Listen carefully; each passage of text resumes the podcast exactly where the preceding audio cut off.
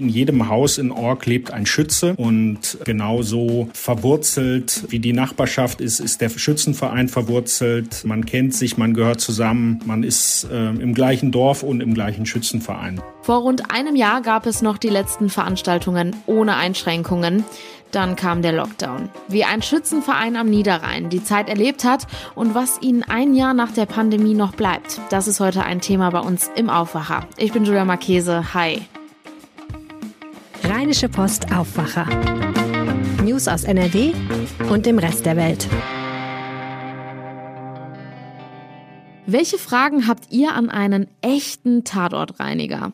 Das Aufwacher-Team trifft diese Woche Thomas Kund und ja, das ist wirklich sein Job. Seine Arbeit beginnt, wenn Polizei und Spurensicherung abrücken. Wie kommt man auf so einen Job und was sind seine Hauptwerkzeuge? Schickt uns gerne eure Fragen an ihn an aufwacher.rheinische-post.de. Es ist jetzt schon ein Jahr her, dass wir die letzten großen Veranstaltungen und Feste gefeiert haben. So lang stecken wir nun schon in der Pandemie. Wir schauen heute mal auf einen Förderschützenverein.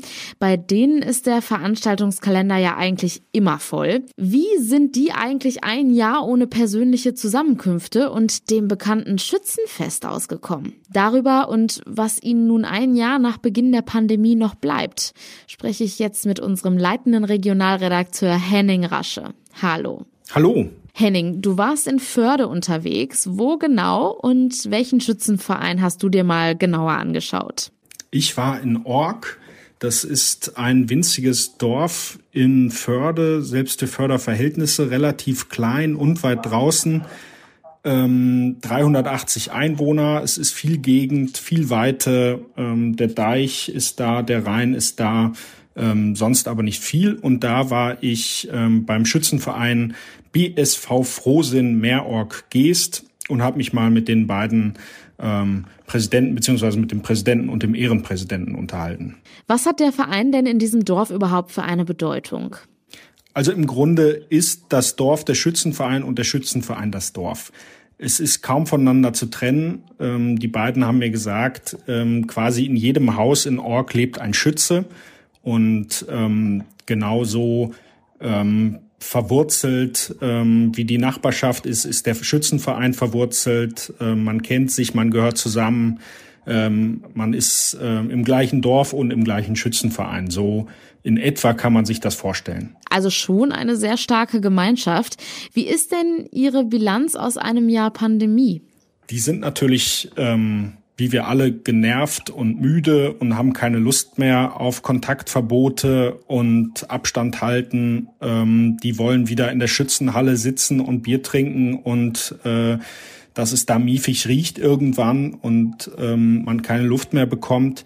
Aber das ist natürlich weit weg. Das, ähm, danach sieht es zurzeit einfach nicht aus. Und so ja, halten sie sich irgendwie über Wasser, wie wir alle. Die ähm, Veranstaltungen verschieben sie in der Hoffnung, dass sie sie irgendwann nachholen können. Ja, und treffen sich äh, stattdessen zum Beispiel digital.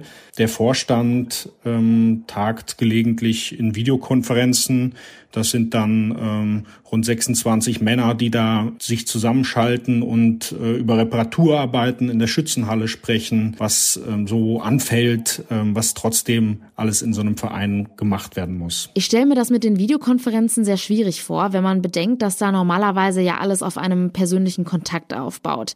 Wie nehmen das denn die Mitglieder aktuell wahr? Naja, also das ist natürlich eine Notlösung, diese, diese Videokonferenz, wie wir alle sie ja jeden Tag äh, führen.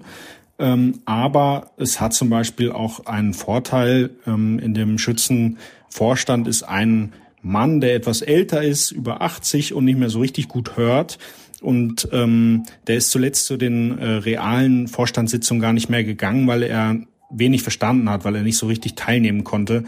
Und ähm, dem haben die Kinder und Enkelkinder das jetzt so richtig eingerichtet am Computer, dass er da sitzt mit seinem Headset und alles genau verstehen kann. Und ähm, der profitiert jetzt quasi äh, von dieser Notlösung. Hat die Situation denn etwas mit dem Dorf und den Mitgliedern des Schützenvereins gemacht? Naja, also für mich war eigentlich, als ich dahin gefahren bin, war die größte Frage, wie passen die Mitglieder weiter auf sich auf? Wie achten die aufeinander, wenn sie sich nicht regelmäßig bei den Veranstaltungen treffen?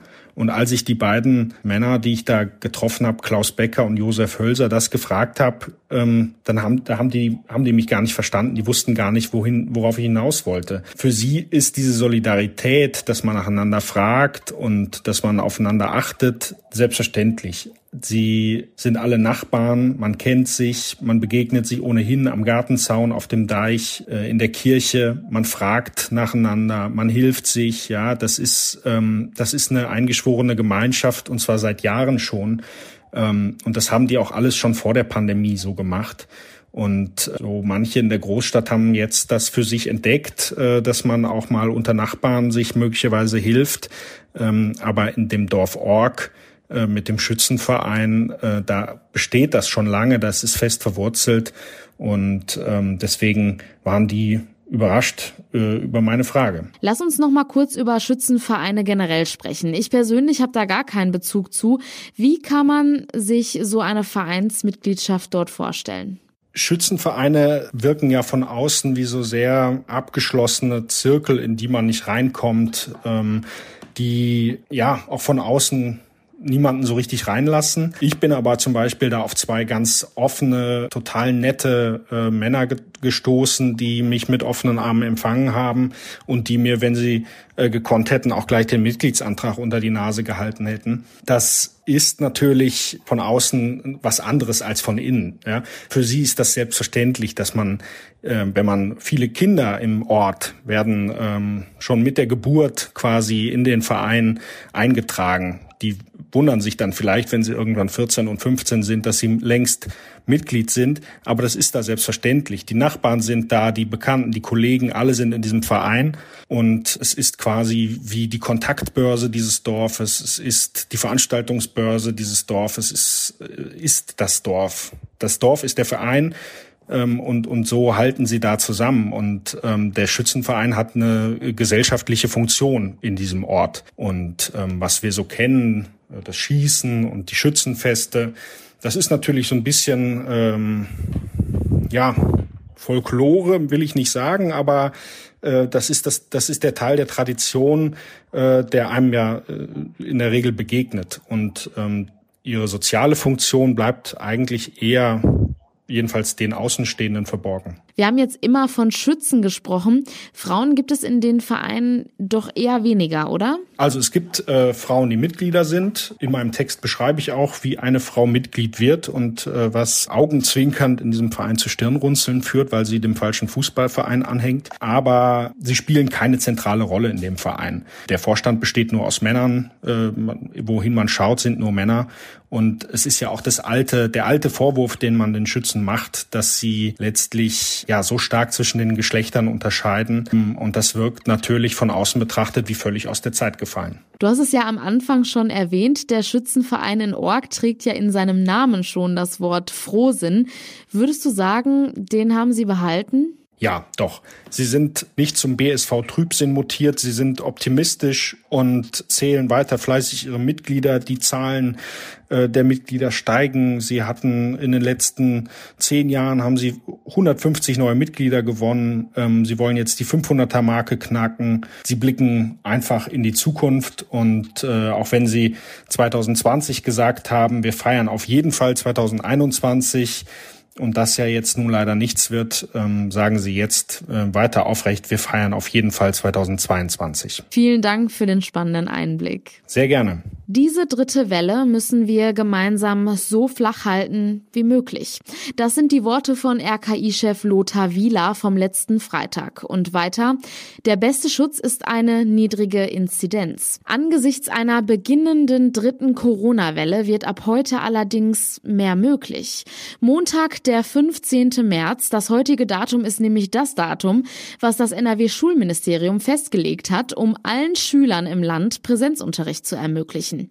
Jüngere Schüler bis zur Klasse 4 und Abschlussjahrgänge hatten schon vor zwei Wochen den Anfang gemacht. Einigen Bürgermeistern in NRW gefällt die Rückkehr aller Schüler aber gar nicht. Mein Kollege Viktor Marinov hat dazu die Infos.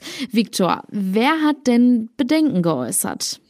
Wie gesagt, schon richtig, das waren einige Bürgermeister, wie du sagtest. nämlich einer zum Beispiel aus Iserlohn und auch ein paar Nachbarstädte im Märkischen Kreis. Alle Bürgermeister und es gibt auch einen Landrat, der sich beschwert hat, die haben alle etwas gemeinsam. Die leben und arbeiten in Städten mit sehr hohen Inzidenzen. Also in Iserlohn ist zum Beispiel die aktuelle 7-Tage-Inzidenz bei 182. Und die sagen eben, bei so einem Inzidenzwert wollen wir nicht noch mehr Schüler jetzt in die Schule schicken. Gut, Ansprechpartner ist in diesem Fall natürlich das NRW-Schulministerium. Wie haben sich denn die Bürgermeister bzw. der Landrat an das Ministerium gewandt? Das ist ganz interessant. Das haben einige gemacht. Der Iserlohner Bürgermeister zum Beispiel hat, der hat schon am Donnerstag einen Brief geschrieben an das Schulministerium, wo er appelliert hat. Er hat auch geschrieben, dass das Schulministerium in dem Fall die Entscheidungsmacht hat und dass er als Bürgermeister das gar nicht durchsetzen kann. Deswegen hat er darum gebeten, dass das Schulministerium sein Schreiben und seine Bedenken eben berücksichtigt. Hat das Schulministerium denn auf diese Bedenken reagiert? Ja, die gab es allerdings jetzt nicht direkt an Iserlohn, soweit ich weiß, sondern auf einen anderen Schreiben, auf dem Schreiben eben äh, vom Landrat des Dürener Kreises. Der hatte einen Antrag gestellt am Freitag und auch mit dem gleichen Appell im Endeffekt. Er wollte auch diese weiteren Öffnungen verhindern. Das Schulministerium hat innerhalb von wenigen Stunden, muss man sagen, geantwortet und den Antrag abgelehnt.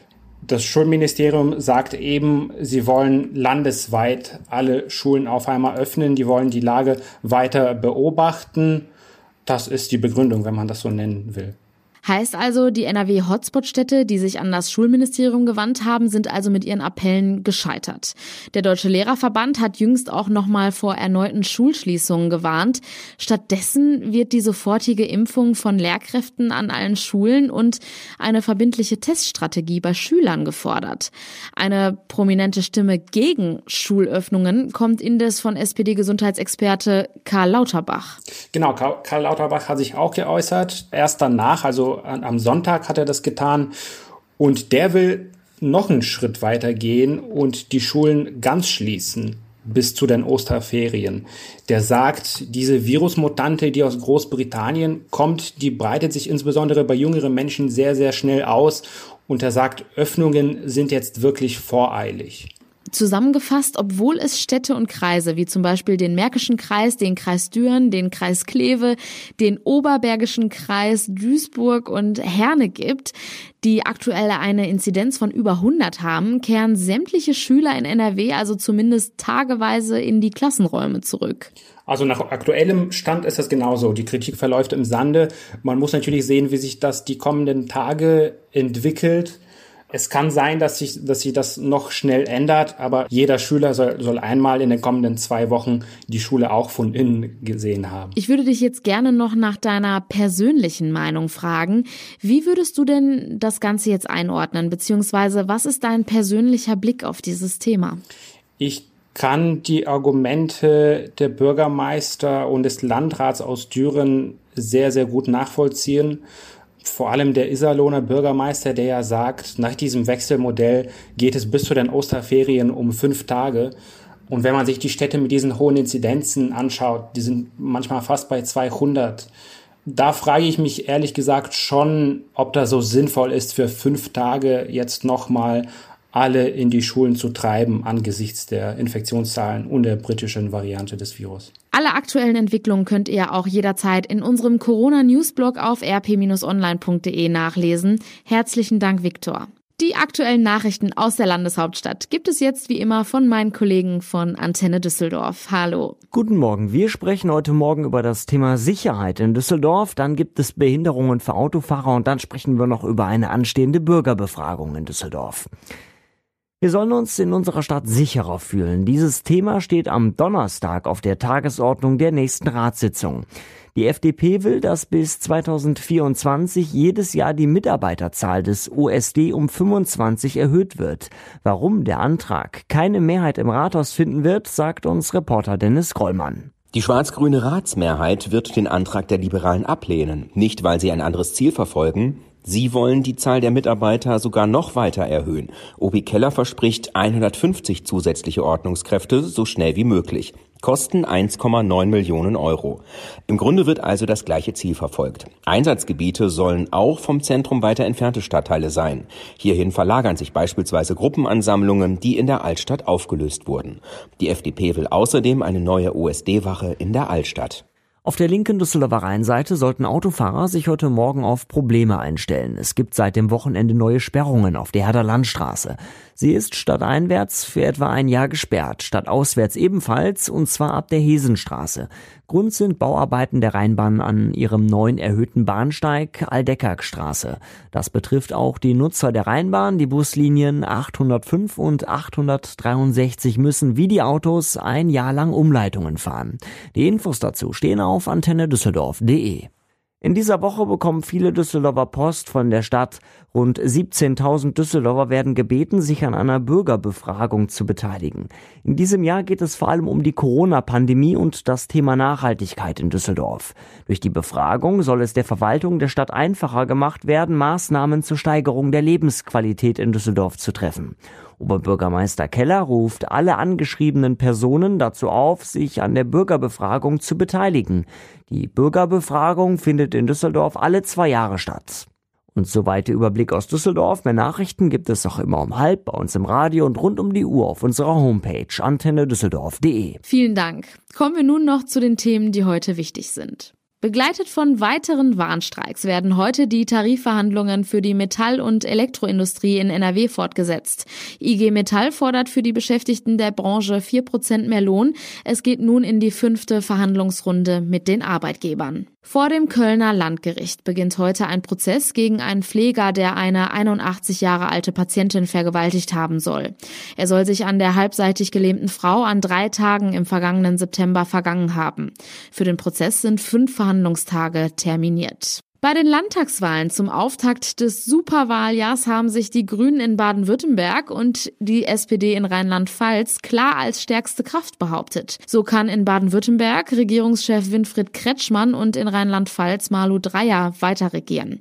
Die CDU hingegen sinkt sechs Monate vor der Bundestagswahl auf historische Tiefstände. In beiden Ländern könnten SPD, FDP und Grüne Hochrechnungen zufolge nun ein Ampelbündnis schmieden und die CDU als je zwei zweitstärkste Kraft außen vor lassen. So der Stand gestern Abend. Der Blick aufs Wetter. Der Tag beginnt bewölkt und mit Schauern. In den Hochlagen zum Teil auch etwas Schnee. Die Temperaturen liegen zwischen 6 und 10 Grad. Das meldet der Deutsche Wetterdienst. In der Nacht bleibt es bewölkt, aber der Regen lässt nach. Die Temperaturen liegen dann nur noch zwischen 4 und 1 Grad. Und das war der Aufwacher vom 15. März. Ich bin Julia Marchese. Kommt gut in die neue Woche und bleibt gesund. Ciao. Mehr Nachrichten aus NRW gibt's jederzeit auf RP Online. rp-online.de